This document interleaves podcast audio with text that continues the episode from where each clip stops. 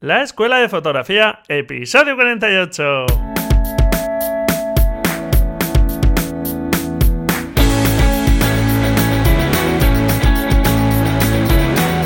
Que son mis ojos, mi tesoro, que es mi Dios, la libertad, mi ley ver a todo el mundo, mi única patria, amar. Hola, ¿qué tal? Bienvenido a este nuevo episodio del podcast La Escuela de Fotografía. Un podcast, como sabes, para aprender fotografía de la forma más sencilla y más amena posible. Y donde para inspirarnos seguimos a muchos fotógrafos, ya sean fotógrafos clásicos, algo que te recomiendo que tienes que hacer, como de fotógrafos contemporáneos. Y hoy tenemos como fotógrafo invitado a un fotógrafo experto en fotografía de viajes, con el cual vamos a hablar también de proyectos fotográficos y nos va a dar unas pautas interesantes para tener en cuenta de cara a abordar ese tipo de trabajos, ese tipo de proyectos que sabes que te vengo recomendando para que, eh, digamos, tu aprendizaje continúe y tu interés por la fotografía no decaiga, sino todo lo contrario, que vaya a más porque yo no tengo ninguna duda de que sea cual sea tu punto en la fotografía, tus conocimientos, puedes mejorar, puedes ir a más y puedes crear estupendas fotografías y hacer un trabajo excepcional. Que no te quepa duda que tienes esas posibilidades. Y este fotógrafo invitado que no es otro que Jesús Botaro, nos va a hablar de esta temática de los proyectos fotográficos y nos va a dar unos estupendos consejos para adentrarnos o para practicar la fotografía de viaje. Vamos allá. Bienvenido, Jesús, a la Escuela de Fotografía. Buenas tardes, muchas gracias. Pues nada, gracias a ti, Jesús, por eh, dedicarme tu tiempo a estar aquí y a contarnos un poco, pues, toda tu experiencia que ya has ido acumulando desde hace ya mucho, mucho tiempo, porque hablábamos hace un poco fuera de, antena que bueno, pues empezaste ya con la fotografía analógica, por allá por finales de los 90. Y bueno, pues ya te has ido especializando un poquito en fotografía de viaje y demás. Y bueno, pues eso, un placer tenerte por aquí. El, placer es, mío. y quiero saludar también a, los oyentes que, que nos escuchan en, tu canal. Y mira, es una de las cosas que, que, valoro y agradezco de la fotografía, el poder conocer gente nueva. Pues sí, desde luego yo lo hablaba hace poco con Oscar Colorado también en la entrevista que tuvimos hace poco con él. Y desde luego, sin duda, yo creo que una de las cosas que, vamos, de las mejores cosas o la mejor cosa, estoy convencido, de este tipo de proyectos es la oportunidad de conocer a otras personas, en este caso, pues mira, a ti, a otros fotógrafos, aprender de ellos, de su obra, de su forma de trabajar y en lo personal, pues esas relaciones personales que, que bueno, pues se empiezan con un contacto y, y, las relaciones que finalmente van surgiendo de amistad, etcétera, pues es lo mejor, yo creo que nos podemos siempre llevar. Pues sí, eso, eso es lo, lo, principal, porque al final, pues, sí es verdad que es un proceso en la vida y al final, pues, dices un poco como el que cambia los amigos, ¿no? Pues, porque es otra época y otro, otro momento, pero, oye, sobre todo eso y, y lo bueno también es que el, el hecho de estar con, con gente nueva, pues, conoce nuevos, nuevas aplicaciones, nuevo, conoce a nuevos fotógrafos, siempre te enriquece. Por supuesto, por supuesto que sí. Bueno, eh, Jesús, si te parece, voy a contar un poco sobre ti por aquellas personas, aquellos oyentes que no te conozcan. Bueno, tu obra se puede ver y toda tu actividad a través de, tu web, de jesusbotaro.com. En las notas del programa dejaré el enlace a tu web. Y bueno, pues eh, para quien no te conozca, Jesús Botano nació en Cádiz, actualmente vive en Sevilla. Y bueno, pues tras un contacto, digamos, con la fotografía de moda, eh, te centraste en lo que es tu pasión hoy día, que es la fotografía de viajes, eh, sobre todo pues haciendo trabajo de carácter documental. Has expuesto en muchísimas ciudades españolas, en Madrid, Barcelona, Sevilla, Cádiz, Valencia, etc.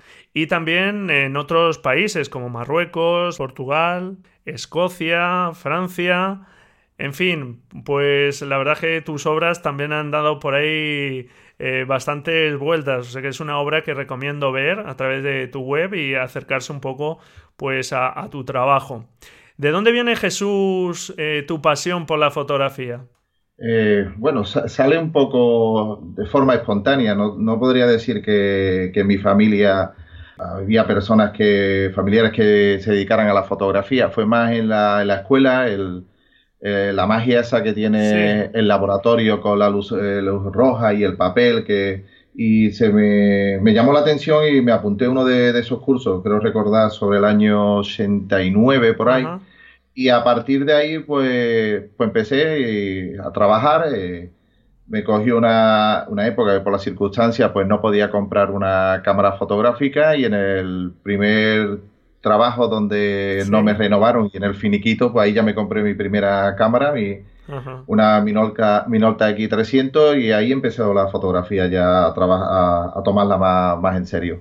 Muy bien. Tu pasión, desde luego, es la fotografía de, viajes y tu obra se ha centrado fundamentalmente en Marruecos y más concretamente en la ciudad de Sessawen. Eh, ¿Por qué la fotografía de viajes y por qué concretamente esta ciudad?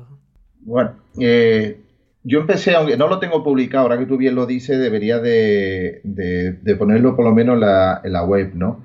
O sea, la primera colección que, cojo y empiezo a, presentar eh, es La mirada de Camboya, fue de un, viaje eh, que hice allá y iba, con la idea de hacer fotografía de tipo Buda, o sea, momento Shilao que, que estaba y era la época también.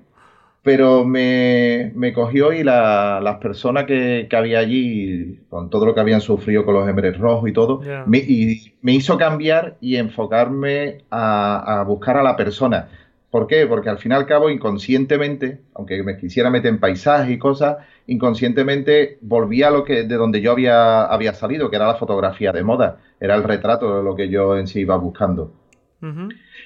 Y también estaba trabajando lo que era la Alpujarra, y a través de la Alpujarra me comentan que, hay una ciudad en Marruecos. Yo había ido un par de veces a Tánger, a Sila. Y me decían que había una ciudad que se parecía mucho a la, Alpujarra, que era la ciudad de, de o Sheshawen. Y entonces, pues, uno de esos viajes fui. Fui a esa ciudad. Estando en esa ciudad con el que fue el guía mío, hoy el que considero como, un hermano, eh, fui una vez, fui una segunda una tercera, le, le regalo un libro de, fotografía de estas que se hacen eh, a, través de, una web. Sí, un libro digital, vamos. Exacto, de, forma digital. Le pongo el título de Ojos de Shawen porque era, era y es su correo electrónico. Y a raíz de, ese, de esos viajes eh, que vuelvo a ir, me, dice que hay un señor que me, que me quiere conocer. Este señor se llama Mohamed Hakun, el que considero que al final ha sido mi, mi mentor y pues llegamos a tener relación y un día me dice que, quiere que haga una exposición. Digo, pues mira, tengo la mirada de Camboya, que la voy a presentar ahora, y me dice, no, no, no te enteras. Quiero que me hagas una exposición a mí. Quiero que pienses y que trabajes. Por eso yo a, la, a los oyentes y a todos cuando hablo con, los alumnos siempre le, le aconsejo el, que, busquen que es un ensayo fotográfico y que lo trabajen. Sí. Eh, que se enfoquen con, eso. Sí, sí, sin duda es algo que ya hemos comentado por ahí. Trabajar en proyectos fotográficos es algo que, bueno, pues te centra en, un tipo de fotografía y un trabajo ya un poco más ambicioso y bueno, mm, donde te lo curras bastante más, vamos, y ya tienes en cuenta muchas más cosas, desde luego. Es muy interesante este tipo de, de trabajos fotográficos. Y, ahí, pues, a través de que le enseño esta fotografía a este señor con la, con la exposición, son fotografías de, de, bueno, se llamaba postales de un encuentro y eran fotografías antiguas de, de Shawen. Sí. Y le llamó la atención porque, aunque le sonaban más o menos los sitios, pero no, no veían del todo que fuera Shawen. Y al final, pues cojo, cuando terminan de ver la exposición, en concreto el alcalde y el, el el gobernador le digo que, no es ninguna Shawen, que todas son las alpujarras. y este, este señor, el mentor, eh, el señor Haku, le, enseña mi libro de fotografía de Shawen. Y a raíz de ese libro le dice al alcalde, yo quiero tener un libro de un libro como este. Y se editaron pues 2.000 unidades. Y así surgió, a raíz de eso me, me hicieron ciudadano de honor de la, de la ciudad, empecé a hacer exposiciones, eh, moviendo también eh, el, libro y, ha sido una cosa detrás de otra que ha sido que ha sido, digamos, la, cómo he empezado. O sea, realmente la fotografía de viaje como profesional ha sido a, través de, eso, de, un detalle de, haber regalado un libro. Sí, fíjate qué cosa más curiosa y como al final, ¿verdad? Parece que se dice muchas veces, pero como cuando tú das al final hay cosas que te vuelven, ¿verdad? Y fíjate que es, es curiosa, sí. Esa... Yo siempre digo que la suerte al fin y al cabo puede que se nos presente la, la vida, pero sí es muy importante lo que es la buena suerte, saber aprovecharla y, poner parte de ti para que esa suerte se convierta en buena suerte. Sí, yo también eh, creo que, sin duda es verdad que, que, la suerte pues te puede llegar o no te puede llegar, pero yo creo que sí se puede buscar, ¿verdad? Cuando, cuando uno hace un buen trabajo, cuando uno se esfuerza o demás, pues eh, yo creo que echan más ingredientes para que al final se confabule por ahí, no sé si el destino o lo que sea, o la suerte le podemos llamar, pero que sí que tengas un poco ese viento a favor. Y, bueno, pues sin duda es verdad que, que, se puede buscar, como dices tú. Muy bien. Indicas en tu web, en tu biografía, que la fotografía congela un momento de la vida pero ofrece varias emociones e interminables sensaciones a cada persona que las mira. Cuando viajo busco esa fotografía. Supongo que esa es la fotografía que intentas recoger en tu libro, en el libro Al borde de un poema, donde aparecen fotografías tuyas, este, el libro que comentábamos, y poemas de, no sé si lo voy a decir bien, Abdelkarim Tabal. Tofal. Tofal, Pero vamos, bien, lo entendemos. Muy bien, por, esa corrección. Que es uno de los poetas más destacados de, Marruecos. Cuéntanos un poco de, esa fotografía que, buscabas y, un poco de, todo el proceso de este libro que hemos comentado ya. Eh, bueno, la, frase eh, yo empecé cuando hablo de la, master, la masterclass, cuando hablo de cómo empecé con la fotografía, cuál es mi, mi proceso, o vamos a decir, mi flujo de, trabajo, ¿no? Ajá. Eh, eh, y, los podcasts anteriores tuyos lo habéis estado hablando. Para mí es muy importante eh, el seguir a autores y ver la obra de, los autores. Sí, es que eso es estupendo para, para seguir aprendiendo y sobre todo los maestros, sin duda todo, eh, contemporáneos, actuales, clásicos, todo, o sea, todo, todo suma. Cualquiera de ellos, como decía Ancelada, la inspiración te puede venir por cualquier sitio, ¿no? Entonces, cuando yo comento ese el bichillo este que, muchas veces lo tenemos perdido, que es la, inspiración, y salimos con nuestra cámara, intentamos fotografiar algo, no sabemos el qué, pero a ver si, si algo pasa por delante de nuestra para ver si si podemos fotografiarlo, yo me apoyo en frase de, fotógrafo. Entonces, cuando yo cojo y no sé qué fotografiar en ese momento, o no sé qué, buscar, me apoyo también en mi frase. Y entonces, cuando yo voy a hacer una fotografía y estoy en un sitio en concreto, me muevo. Yo, yo soy de mucho de, de decir ahora lo de dar un pasito, ¿no? Porque no hemos acostumbrado, pienso, que no hemos acostumbrado a, donde nos, clavamos, hacemos la foto, utilizamos el tele y punto. Y no, nos hemos, y no hacemos lo que se hacía antiguamente de dar un pasito a la derecha por si esquivo una cosita y compongo mejor. Esa, eso, ¿no? Entonces, yo cuando fotografío quiero saber qué es lo que ha pasado. No me gusta hacer una foto, o sea, si la veo, pues la hago, ¿no? Pero me gusta que yo poder contar qué hay antes y siempre hago una fotografía pensando en que se quede un poco abierta para que el espectador que, vea esa fotografía pues le pueda transmitir pues sensaciones, ¿no? Al final de eh, risa, una sensación incómoda, pena, añoranza. Ese es mi tipo de fotografía y, por eso cuando fotografío a una persona, eh, mi tipo de fotografía no es no es de, un carácter de extremista, ¿no? Eh, quiero eh, mostrar eh, eso, lo que he comentado. Pero sobre todo cómo vive esa persona. Quiero contar cómo vive esa persona. Pues sí, la verdad es que lo que comentas, eso de buscar las emociones, dejar una fotografía un poco abierta a una interpretación, a que, digamos, la persona también sea partícipe de esa fotografía, pues es algo que sin duda en los podcasts ya he intentado transmitir y me parece fundamental. A veces dedicamos demasiado tiempo a, las cámaras, a los objetivos. Lo fundamental es que una fotografía, ¿verdad?, eh, transmita, porque si no, ya podemos tener la mejor cámara del mundo, que si no sabemos buscar ese, esas emociones, eh, de poco nos va a servir. Es que eh, esa es la diferencia, una opinión mía, de como diferencio de una foto a una fotografía. Tú vienes de un viaje, antiguamente pues le dabas a tres o cuatro carretes a tu amigo o tu compañero de trabajo para que vea lo bien que te ha pasado y lo bonito que era el sitio donde estaba. Empieza a moverla una a otra, pasar, pasar, ahora se hace a través de pantallas digitales, o sea, y empieza a pasar, pasar, eso son fotos, pero cuando te paras y una de ellas te, te provoca algo, yo considero que eso es una fotografía. Ya. Esa es la fotografía que, por cierto, Oscar Colorado nos decía, eh, cuando te ocurra eso, pega un posit y dedícale al menos un minuto, al menos, a mirar pues las fotografías. Eh, eso es una... Eh, esta pregunta la, suelo hacer en los, talleres, porque como comentaba antes, para mí el señor Hakun es el que me ha, como pintor, pues el que me ha enseñado a, a, ver, ¿no? A poder coger en una, en una imagen bidimensional poder contar una, historia, ¿no? Que tenga una narrativa.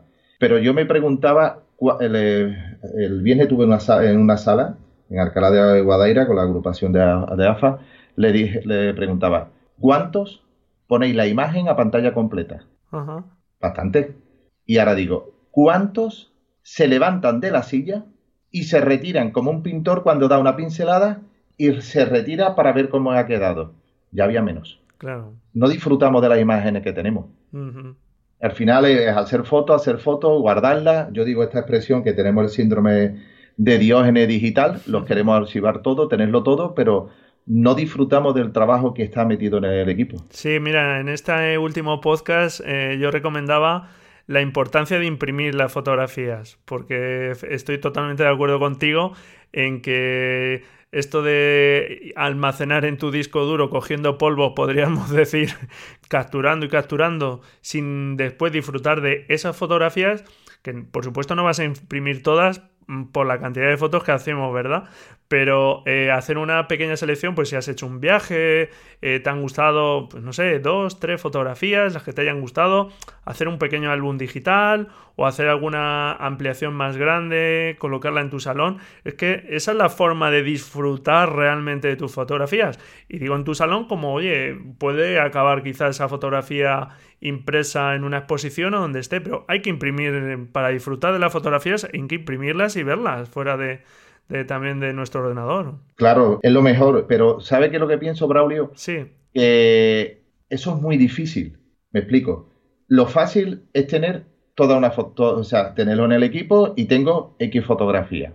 Y de un acto o de un tema en concreto, pues tengo 40. Me parece muy bien.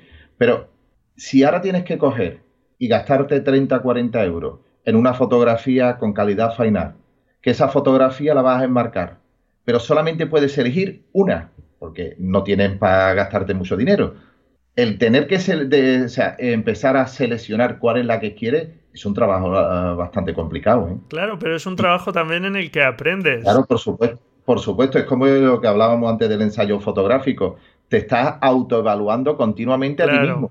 Pero si te pones a hacer foto de una cosa, la domino. Te vas a hacer foto de, otra cosa, la domino. Eh, algunos de los podcasts tuyos que, eh, tuyo que he escuchado, hay veces, hay veces que hay gente con grandes equipos que saben hacer todos los tipos de fotografía, pero se aburren. No tienen un, porque no han encontrado una línea donde trabajar. No han encontrado un ensayo fotográfico con un tema una, o con una idea para buscar una colección. Yo le aconsejo a la gente que, que, coja y busque una idea o un tema de unas 15 o 20 fotografías, que le busque un prólogo, que le ponga un título y a partir de ahí que empiece a moverlo. Verá cómo esa persona crece eh, eh, a nivel personal, va a crecer y a nivel profesional, a nivel de, sus conocimientos, va a crecer. y no se va a contaminar con tantas cosas que hay que al final no le sirve para nada. Claro, por supuesto es lo que hablábamos de centrarse en un proyecto fotográfico y es verdad que la gente parece que, bueno, ¿y, mm, qué voy a hacer yo, no? ¿En qué voy a basar este proyecto fotográfico? Pues hay miles de cosas, cualquier tema que nos guste y tampoco hace falta, eso ya lo he comentado yo muchas veces eh, y también me gustaría saber un poco tu opinión, Jesús, eh, que no hace falta irse a la otra punta del mundo, ¿verdad? Para, para hacer una fotografía, por ejemplo, fotografía de paisaje. Pues tenemos que irnos a Islandia, tenemos que irnos a no sé dónde, hacer paisajes maravillosos. Mm, vamos, yo creo que también se puede hacer fotografías y trabajos estupendos de paisaje, de retrato, de cualquier temática, con temas que tienes a la vuelta de la esquina, en tu misma calle o, muy cercanos. No sé cuál es tu opinión, Jesús. Mira, te voy a poner, a ver si sirva como ejemplo y me, gusta, no de forma individual, pero sí en el proyecto, en el colectivo, eh, eh, Juan Manuel Navia, la colección que ha hecho de Cervantes. Me ha parecido un, un, acierto. Se habrá planteado este señor hace dos o tres años qué es lo que me voy a encontrar dentro de dos o tres años y dice, pues el centenario de Cervantes. ¿Qué voy a hacer? Voy a fotografiar los sitios donde estuvo Cervantes y qué es lo que estaría él viendo si estuviera viviendo ahora. Qué cosa más sencilla. Y nos encontramos fotografías que a lo mejor dos columnas de la Catedral de Sevilla con un señor uh, que pasa por medio, eh, los campos de Cristana, eh, fotografía que, o sea, todos los molinos trepitadas, eh, el horizonte totalmente caído. Es que ese señor Cervantes, cuando estuvo viendo los fuegos de la noche de San Juan, estaba sentado y, y el y el horizonte no lo estaría viendo horizontal. O sea, mm, no sé, eh, se me viene Marta Soul, es una fotógrafa de que tiene una colección que se llama Idilio y son fotografías de estudio, de, tiene, o sea, serán seguramente eh, salones o hoteles donde ella misma se fotografía besando a una persona distinta. Y toda, la y toda la colección es eso. O sea, muchas veces contar una idea, un proyecto o simplemente algo que, tienes y quieres recrearlo. Ya está. Eh, eh, si realmente la idea, si lo difícil es que sea sencilla. Claro. Sí, efectivamente hay que centrarse en un tema que sea sencillo, pero que sin embargo sea tuyo, que lo sientas tuyo, porque de esa forma es como mm, te va a incentivar a que investigues sobre él, a que averigües cosas para luego poder desarrollar esas 15, 20 fotografías que hablabas tú y poder hacer tu proyecto.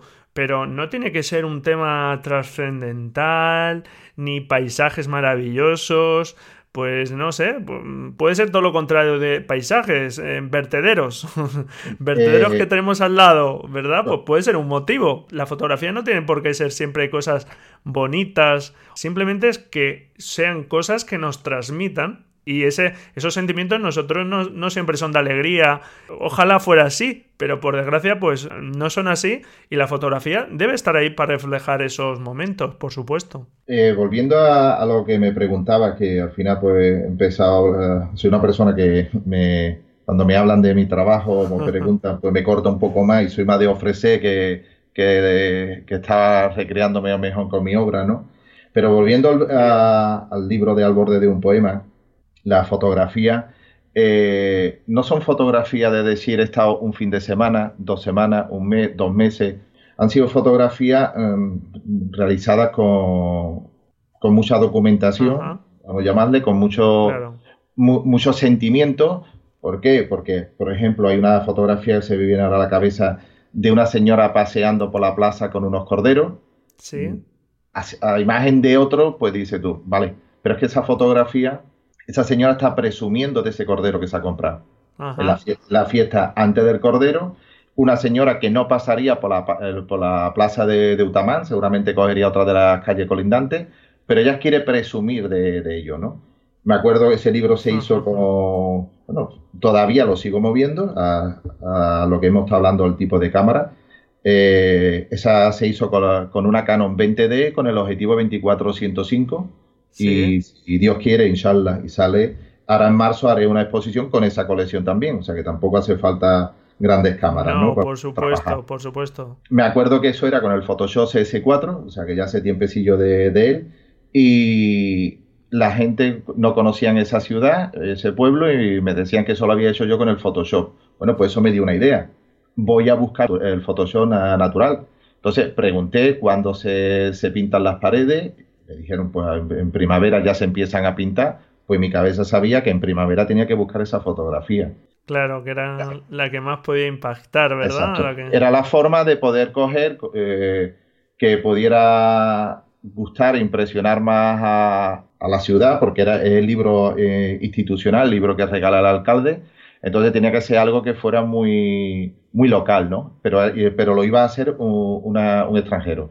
Entonces, pues me documenté, busqué qué lo que era, incluso hasta una de las puertas en vez de poner una puerta cualquiera que me podía encontrar a la Medina, busqué qué puerta era la más significativa y la puerta que, puse fue donde está el mausoleo de la hija del fundador de, de Pues todo eso, todo eso tiene su, motivo, el que la gente posicione y sepa dónde está, ¿no? Entonces, ese libro está hecho con, o sea, son cerca de 105, 110 fotografías, pero cada fotografía tiene un antes.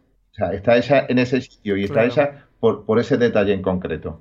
Pues nada, ya has dado un estupendo consejo a, todos los oyentes que estén un poco, digamos, busquen ya otros horizontes o quieran seguir avanzando en su, en su aprendizaje. Sin duda, centrarse en un proyecto fotográfico es una recomendación estupenda.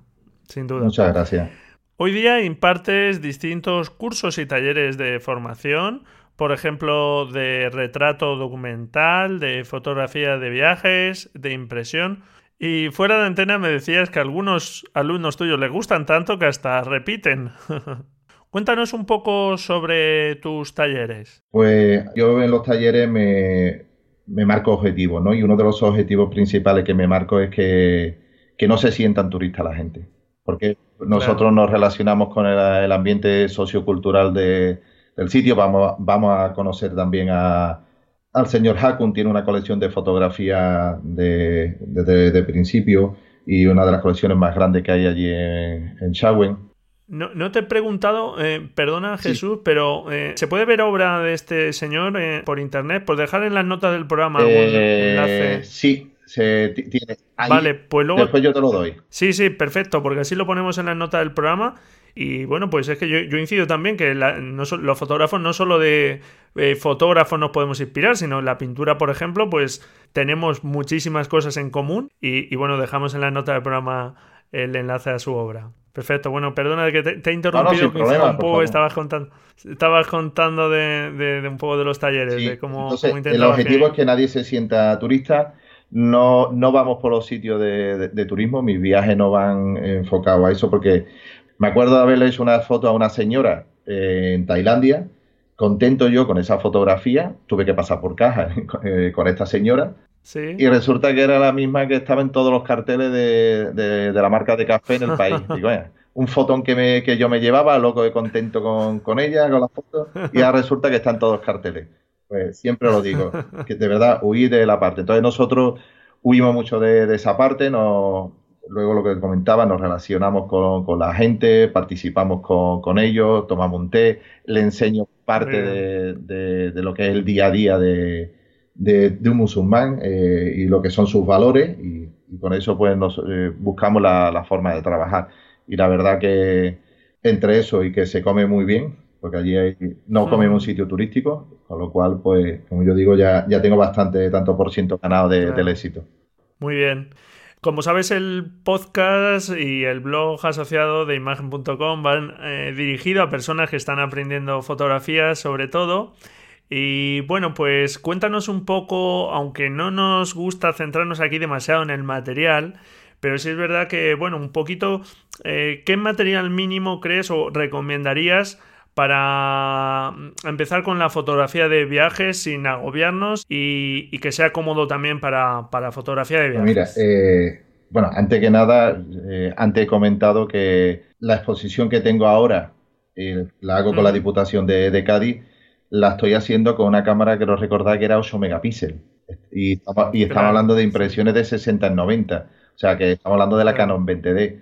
que si tiene una cámara mejor, por supuesto que, te va a ser eh, eh, mucho más cómodo y te vas a sentir a lo mejor hasta mejor, ¿no? Como yo eh, en el 2009, mi primer taller que di a la gente de Marruecos, eh, eran 23 personas y lo que había eran tres cámaras compactas y una de ellas rosa, no se me olvidará nunca. Y hoy, y hoy allí, ya este año se celebrará el quinto Festival de Fotografía Internacional en Marruecos, en la ciudad de, de Os invitaré para que os, podáis ir, ¿no? y ah, que los oyentes puedan ir también. Entonces, eh, la cámara para mí debe ser una herramienta de, recrear.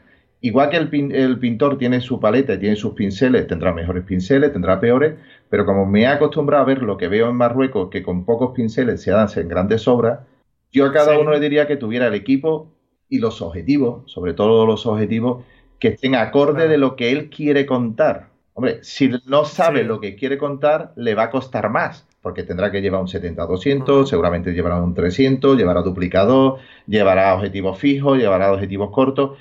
Eh, si, por ejemplo, mira en mi, en mi web la colección Mirando el Alma, yo me planteé en hacer fotografía de personas y, poder captar el alma de esa persona. ¿Cómo lo, lo tengo que hacer? Pues como dice Sebastián Salgado, tengo que estar dentro de la toma. Yo no puedo utilizar un teleobjetivo. ¿Cómo me provoco tener que estar? Pues un objetivo corto. Y, toda la colección está hecha con un 16-35. Voy pensando en eso. Ahora el tema de, las cámaras. Yo me metí en fotografía de viaje porque me gusta la fotografía, pero empecé a descubrir por las circunstancias, pues pude, pude permitírmelo, viajar. Entonces quiero disfrutar de la fotografía y de los viajes. Claro. Por ahí va la pregunta un poco. Entonces, eh, quiero ir también para disfrutar y estar cómodo. Yo me he llevado, eh, por ejemplo, el 70, un 70-200 y no lo he usado. Me llevo la, la cámara con, con, empuñadura y al final, si no lo hubiera llevado, lo, lo, que sí sé es los dolores de espalda que yo me he traído.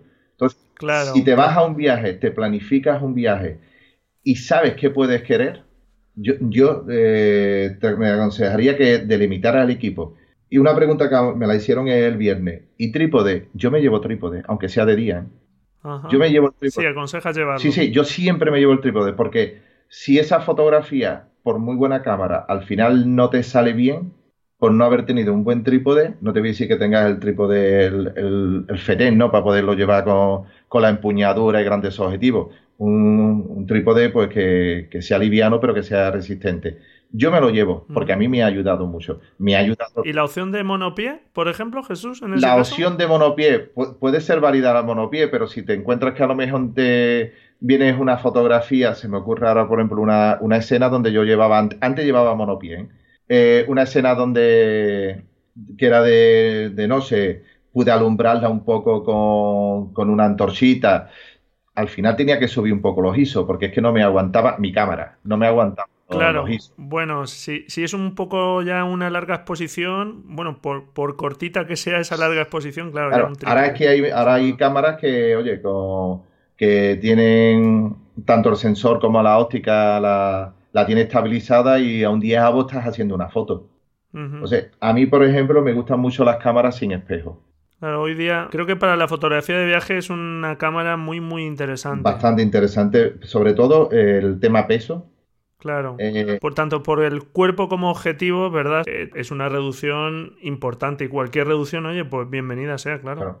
Pero, como, y sobre todo, como dice una de las personas que, que admiro, eh, a Tino Soriano, y si, vas por ahí de, siendo fotografía de viaje y no vas disfrazado de fotógrafo y vas de hortera, seguro que conseguirás mejores fotografías.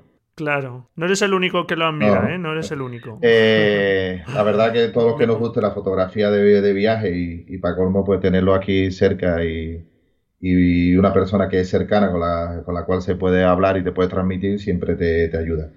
Pero volviendo a la pregunta, siendo más, más conciso, llévate lo que tú veas que te hace falta. Si sé el tipo de fotografía que puedo querer hacer, pues no, no me va a hacer falta que me lleve tanto material porque es que al final no se utilizan. Muy bien, estupendos consejos. Y sin duda, las cámaras sin espejo son unas cámaras que son muy interesantes para este tipo de fotografía, la fotografía de viajes, porque por su menor peso, por su menor tamaño, como estábamos comentando, Van a ser cámaras más discretas y es algo que yo creo que ayuda la mayoría de las veces. Y tienen calidad más que suficiente para nuestras fotografías. Si las tuviéramos que comparar con una cámara reflex de altísima gama, pues seguramente saldrían perdiendo. Pero es que la calidad al final de la imagen no es tan importante como lo que transmita, ¿verdad? Al final Jesús. Y nunca nos podemos olvidar de eso. No recuerdo ahora mismo el nombre del autor, pero sí recuerdo que la fotografía de, premiada de WordPress Photo del año pasado, la fotografía estaba horrible. O sea, técnicamente está, la recuerda de, del niño pasando por debajo, un bebé pasando por debajo ah, de una sí, sí, sí, la recuerdo esa foto. La fotografía está técnicamente horrible. Ya. Pero que está contando. Claro. O sea, es que va, todo, va todo ahí metido. ¿eh? ahora he hecho tú un, comentario. Eh, yo creo que también las redes sociales, pues el tener tanta información, pues de forma, eh, nos sesionamos mucho de, por la técnica. Y sobre todo el que está tan de moda, yo lo he puesto incluso también en, mi canal, eh, la hiperfocal. Mm, si el diafragma es una herramienta, es un pincel para contar, nos sesionamos con darle toda la, todo el campo nítido, utilizando la hiperfocal, la ley de la reciprocidad, pero si lo que yo tengo para contar es la profundidad de campo, o sea, yo al dirigir la mirada del espectador lo que hago es trabajar dándole más, menos profundidad de campo a un punto o a otro punto para que esa imagen desenfocada, el ojo salte y se vaya donde yo quiero que vaya. Eh, ese es lo mismo de antes eh, con lo del ensayo. Es, hacer un ejercicio y, que la gente empiece a, narrar en vez de a buscar la parte técnica. Por supuesto, mucho más interesante. Muy bien. ¿Qué consejo le darías, Jesús, a una persona a la hora de empezar o si tiene planeado hacer algún viaje para, bueno, pues en cuanto a la fotografía, ¿qué va a hacer en sus viajes? ¿Cómo planificar ese viaje? Etcétera. Lo primero, eh, disfrutar del viaje. Planifícate para tú disfrutar fundamental. del viaje. O sea, tienes que disfrutar, eso es fundamental. Disfruta del viaje, come, bebe, relacionate con el entorno. Eh, recuerdo ahora que he dicho come, me estuve comiendo en Tailandia unos gusanos, unos grillos, por cierto, aunque si alguno de los oyentes algo, estaban muy buenos, pero yo conseguí una, foto con la persona que estaba allí que no lo hubiera conseguido si me, acerco directamente a, ella, ¿no? Luego, eh, entra en Google, eh, mira las imágenes que, hay, aprende de las imágenes que, que estás viendo para saber cuáles son las que no tienes que hacer. Sí, eh, por no repetirnos. Las imágenes que no tienes. Documentate un poco del lugar, como si hay fiesta, aprovechate lo que son motivos de, festejo y también para que no te, te, pueda estropear el programa o, o, la agenda que tú quieras hacerte. Y no sé, cuesta un poco de trabajo, ¿no? Pero porque por regla general la, la persona que hace fotografía de viaje elige el destino porque tiene una idea que quiere contar. No, no va al sitio y, bueno, a ver qué me sale de esto, ¿no? Es un poco más, más complicado. Pero, mira, por ejemplo, puedes decir, mira, hay algo que me llama la atención porque es por el entorno que, estoy, pues me gusta cómo trabaja la, gente, pues la, cerámica. Si estás trabajando sobre eso, voy a viajar voy a ir a tal, a tal país para ver eh, y mi documento dónde me puedo encontrar alguna tribu, alguna población que se dedique a, a ello solo.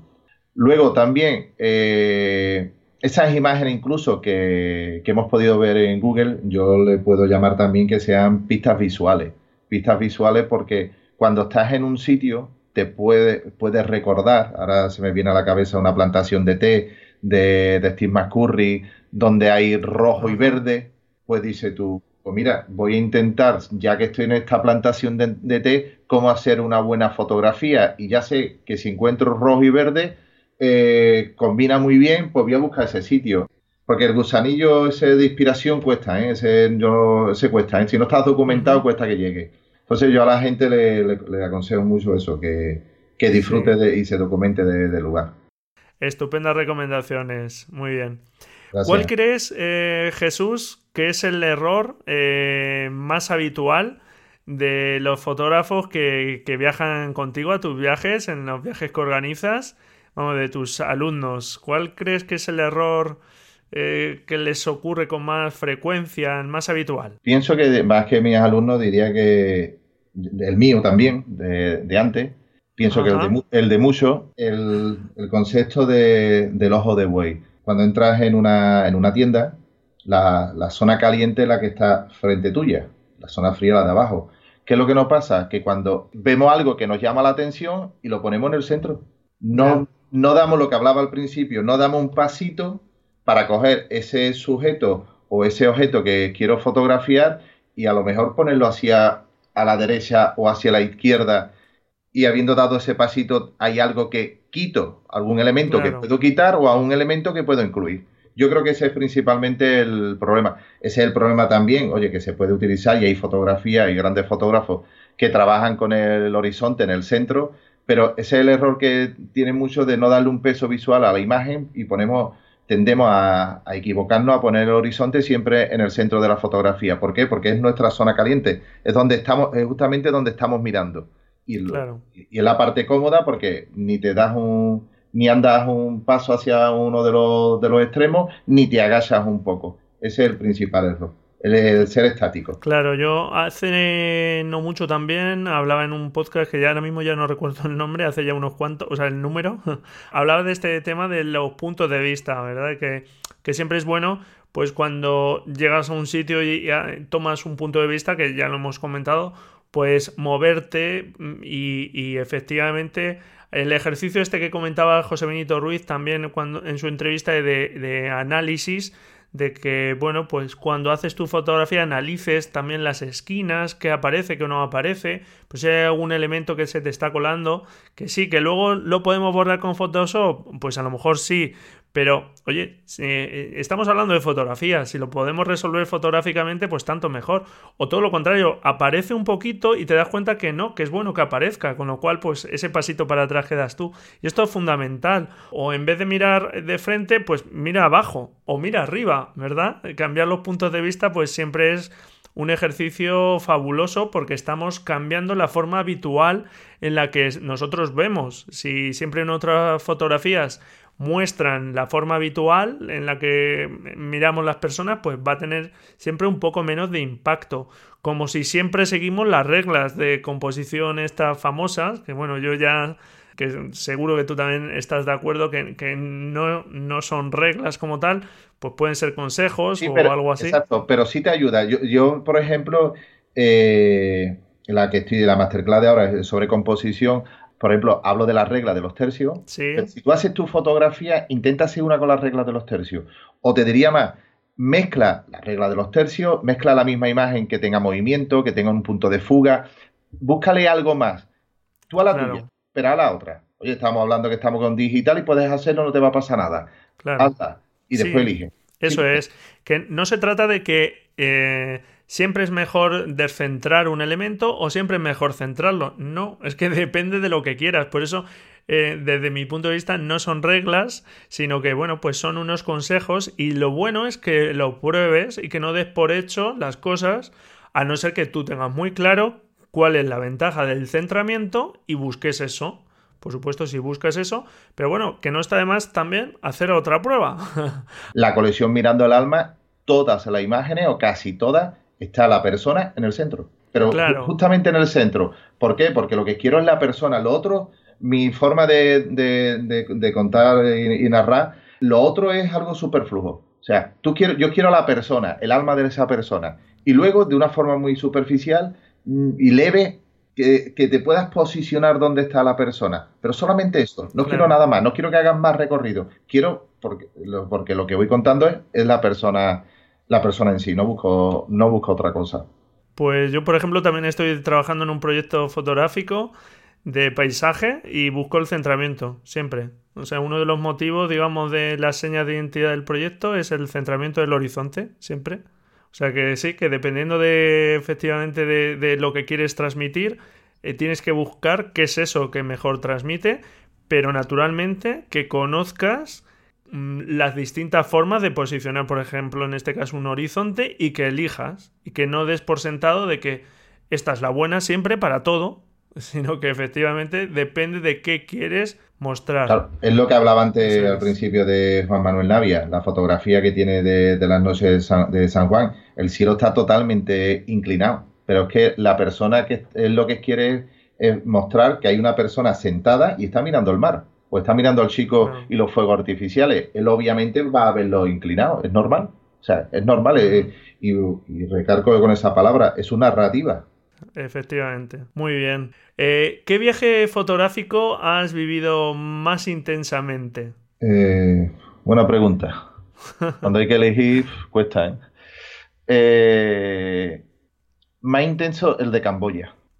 Y sigo teniendo contacto con, algunas de las personas que conocí allí porque, vuelvo mismo, sí iba con la idea muy, muy clara de lo que quería, quería hacer, porque iba buscando hacer paisajes y los templos y todo, pero a mí me costó dos o tres nochecitas, no dormí dos o tres noches porque cuando llegué allí a la, a la ciudad de, de Pompem y, visité lo que era el museo de, del genocidio de los gemeres rojos, me impresionó, ¿eh?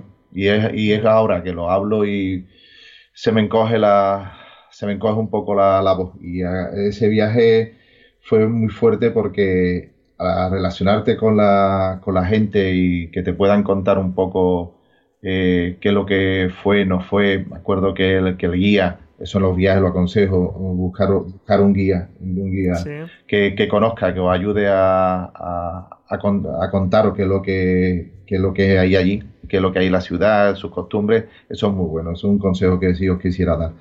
Pues este, este, señor, por ejemplo, me hablaba, era ya algo mayor, me hablaba de una persona que pasaba por delante suya y a él lo torturó.